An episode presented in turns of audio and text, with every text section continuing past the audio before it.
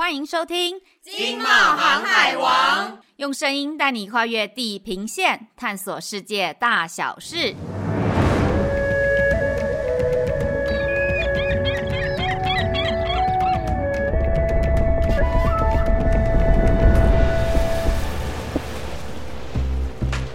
Hello，大家好，我是冒险山卓拉，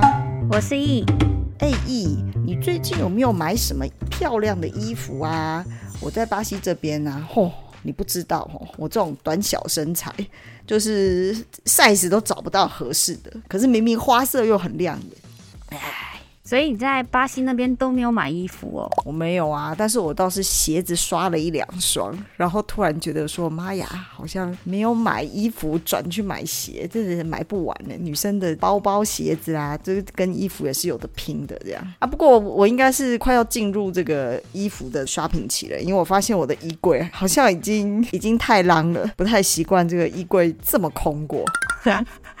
所以之后我们可以再开一集专门聊你在巴西的 shopping 经验。可以哦，可以哦。但你现在还是蓄势待发阶段，对不对？还没，还在酝酿中。对对对，将来下一集我跟大家聊，看要买什么样式的好，然后买什么材质的好，然后场合要配合什么。哎，反正这里我觉得这边的女生真的很爱漂亮，然后不同的场合哦，你看到那个晚礼服、小礼服。还有什么啊，袒胸露背的啦，反正 anyway 有身材穿出来都很美就对了。嗯，好好好，你到时候买很多衣服，记得再传照片来我们看一下。不过我这边就是因为刚刚问你这个问题嘛，所以我就是我也想要分享。你也知道我非常非常喜欢买衣服，但是呢，我最近在做一个小小的尝试哦，就是说看看能不能买二手衣，或者是甚至是不买衣服哦。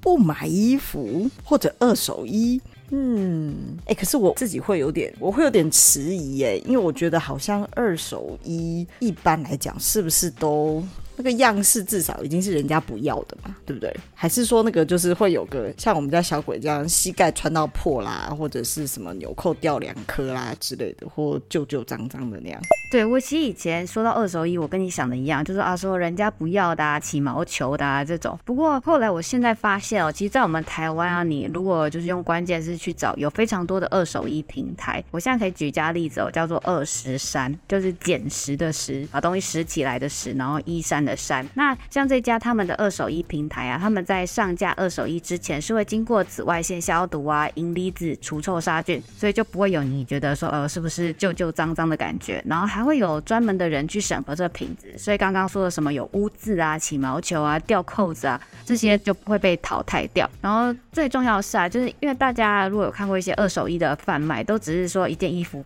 掉在那边，就说哦这件衣服。但是这家还会有真人实穿棚拍，就是有 model 这样子，所以经过这些的程序啊，我们因为我们有去采访他们嘛，那他们说哦，就是经过这些流程之后，他们的退货率只有五 percent，那一般的天使商会高达到三十 percent。那其实如果这个二手衣平台的商模，大家可以了解一下，就是说你把衣服透过这个平台来卖，那这个我就是卖家嘛，就譬如说我有很多衣服，那就委托二十三来卖，那等真的衣服卖出去了，我可以收到至少有十 percent 的回收金哦，所以我觉得这样子的机制当然是平台业者获利啦，然后卖家也可以就是解决一些他已经不想要衣服，又可以赚点小钱。那对于消费者来说，又可以用比较低廉的价格来买到衣服。那对衣服本身来说呢，它可以继续被使用，它的生命可以被延续，而不是随便被丢掉。所以我觉得这样子的模式是我现在如果真的很想买衣服，会想要来试试看的。嗯，依你这样讲，其实好像蛮有道理的，尤其是现在。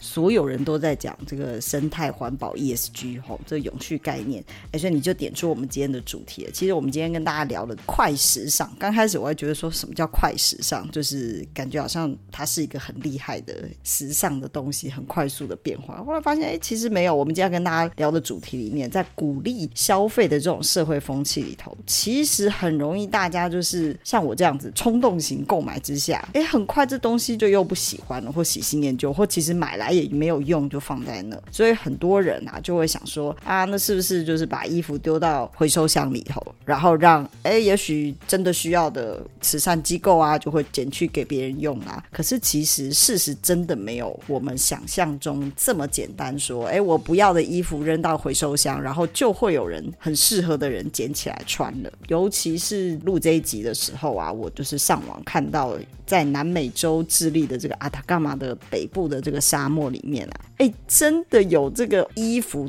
堆积起来的小山。其实说小山，哎，不小哎，我我看起来那个影片上面是满坑满谷的衣服山，它不完全没有土哦，就真的是衣服堆起来的山。然后这一些衣服啊，其实里面甚至有一些小孩子的衣服，那个标签都还没有撕掉，然后就看到住在里头那个铁皮屋里面的智利的阿桑嘛，阿妈太过分了，可能阿桑吧，他们就在那个阿塔伽马沙漠里头。他基本上没有水，可是他每天他就是去捡一些，整理出几件还能够卖得出去的衣服。因为那个太阳很大嘛，那里又缺水，所以其实那个已经是旧衣服，在太阳高温的照射之下，其实有些都已经变质，甚至颜色都有点褪掉。可是他还是会捡一些，然后挂在衣架上面，再让别人买去穿这样子。那我觉得这个外国媒体形容它是旧衣服的坟场，真的是一点都不过分的。因为再好的衣服，你想想看，在沙漠里面。在那里晒，那个材质也是会变坏的。所以其实旧衣服回收啊，真的不是不是一个永续解决这个时装产业呃生产过剩的一个万灵丹。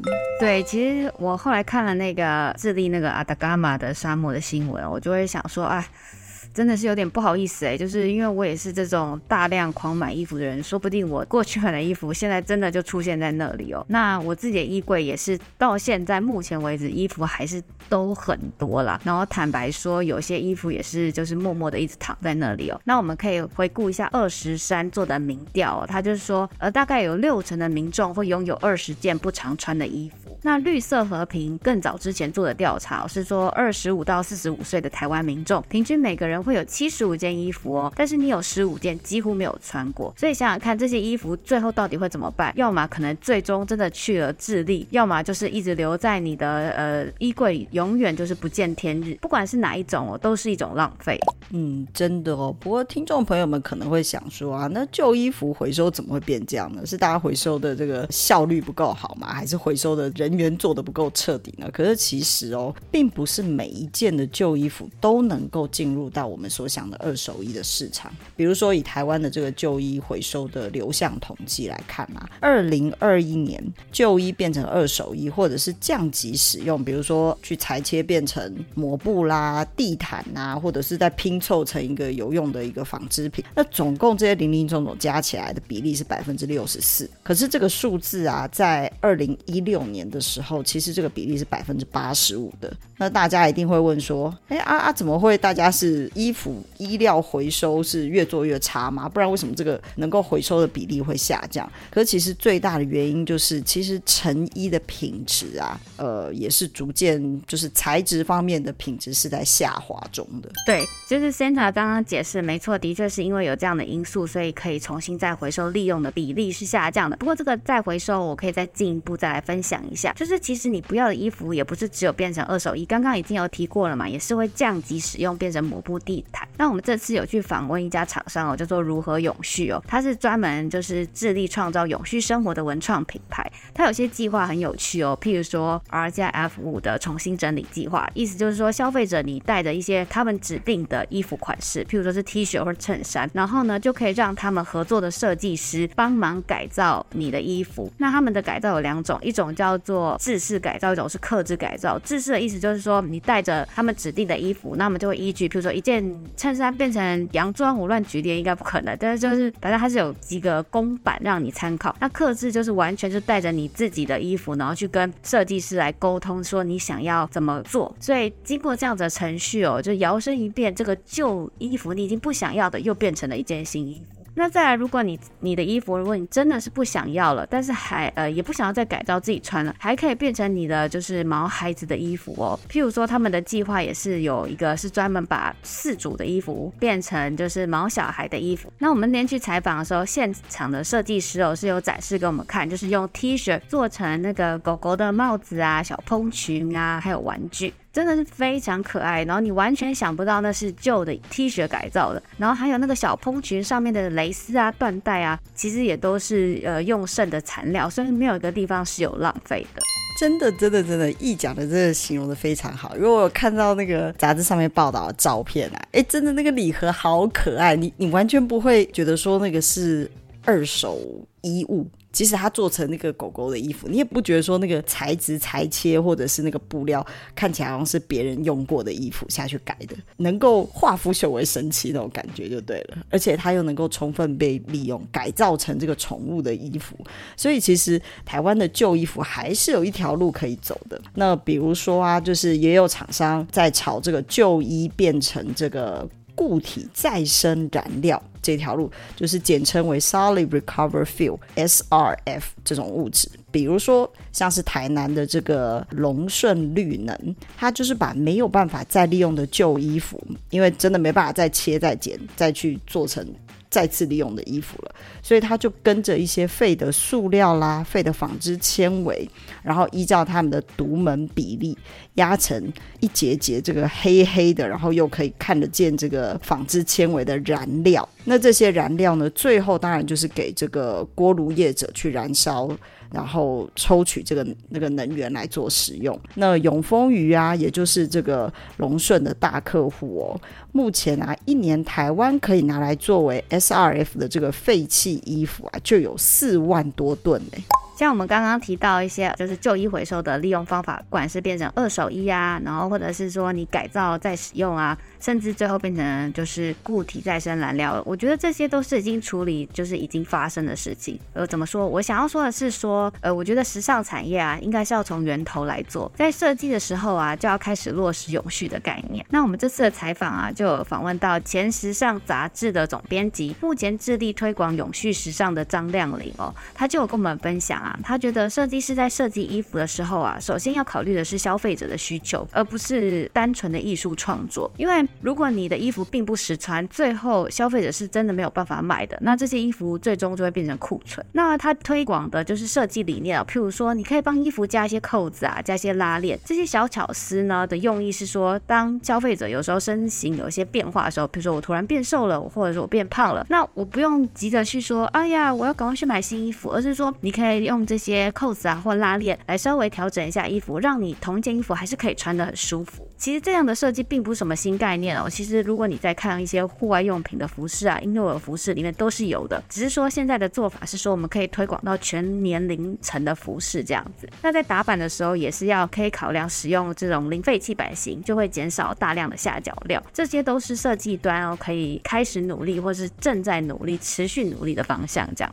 台湾的纺织业啊，现在也是相当的厉害哦。比如说，我想应该大家都不陌生，现在可以把这个废弃的布料啊重新再抽纱。可能很多人对台湾的这个宝特瓶纱并不陌生，因为其实台湾已经很多的这个废弃回收厂把回收的宝特瓶压碎啊碎片之后再拿来做抽纱。那现在更进一步的是啊，把废弃的布料它也变成这个再生的聚酯，就是我们简称的这个 rPET 的这个材质。然后它再进行抽纱，那有这些技术的纺织厂商其实相当多，比如说在台湾的这个吉盛啊、巨阳啦、呃远东新世纪啊、力鹏等，他们不管是使用这个物理的方法，或者是化学的方法等不同的技术啊，都是把这个纺织品的碎料。最后变成有用的 rPET 的纱线，那它就可以再进行这个纺织品的制造。那不过啊，说真的，就是从废弃衣物去做抽纱。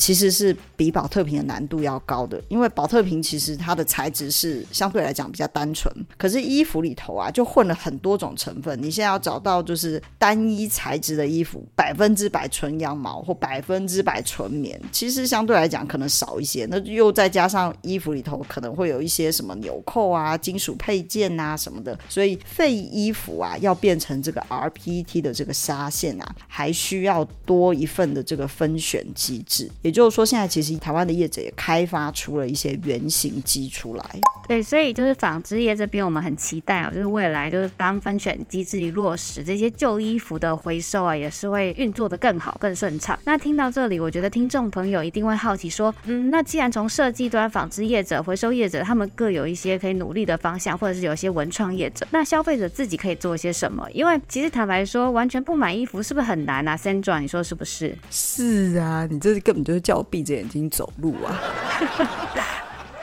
对，所以其实坦白说，我自己也觉得说，叫我完全不买衣服，我可能会就是就是会精神崩溃，没有这么夸张，就是真的很难。所以我们。我那时候也有问专家说，哎呀，可是我真的很爱买啊，可以怎么办？所以这边我们可以跟就听众朋友来分享一下，就是专家的意思是说，在你买一件衣服的时候，你可以想说，这件衣服你可不可以穿三十次？那这个三十次可以是密集的穿，譬如说冬天我都一直穿同一件外套，然后就把它穿到三十次，所以你自己可以去评估一下。然后你在买衣服的时候，其实要想一下自己的工作环境、自己的休闲生活、自己的社交生活，来挑选自己的基本款。那他这边有强调，基本款不是说哦，我买 T 恤、牛仔裤就等于基本款。如果你今天是一个银行业者，你的基本款应该是要衬衫跟西装裤，对吧？因为这个是你工作会大量需要的，所以你其实要去依照自己的生活来衡量你应该要买什么样的衣服。那也有专家是说，哦就是你的色彩上也许可以找一些比较百搭色系，黑白灰，因为这样你就不会比较，比如你买一件很鲜艳的衣服，但是不知道怎么搭，所以你可能要买更多的东西来去搭这件很鲜艳的衣服嘛。所以如果你比较集中在一些比较大地色系。或基本色系，你就比较不会有这个困扰。或者呢，甚至是你可以不要买这么多衣服啊，你可以买一些小饰品、帽子啊、小包包啊，然后来创造不一样的感觉，这样子。所以这些小技巧跟大家分享一下。但哎，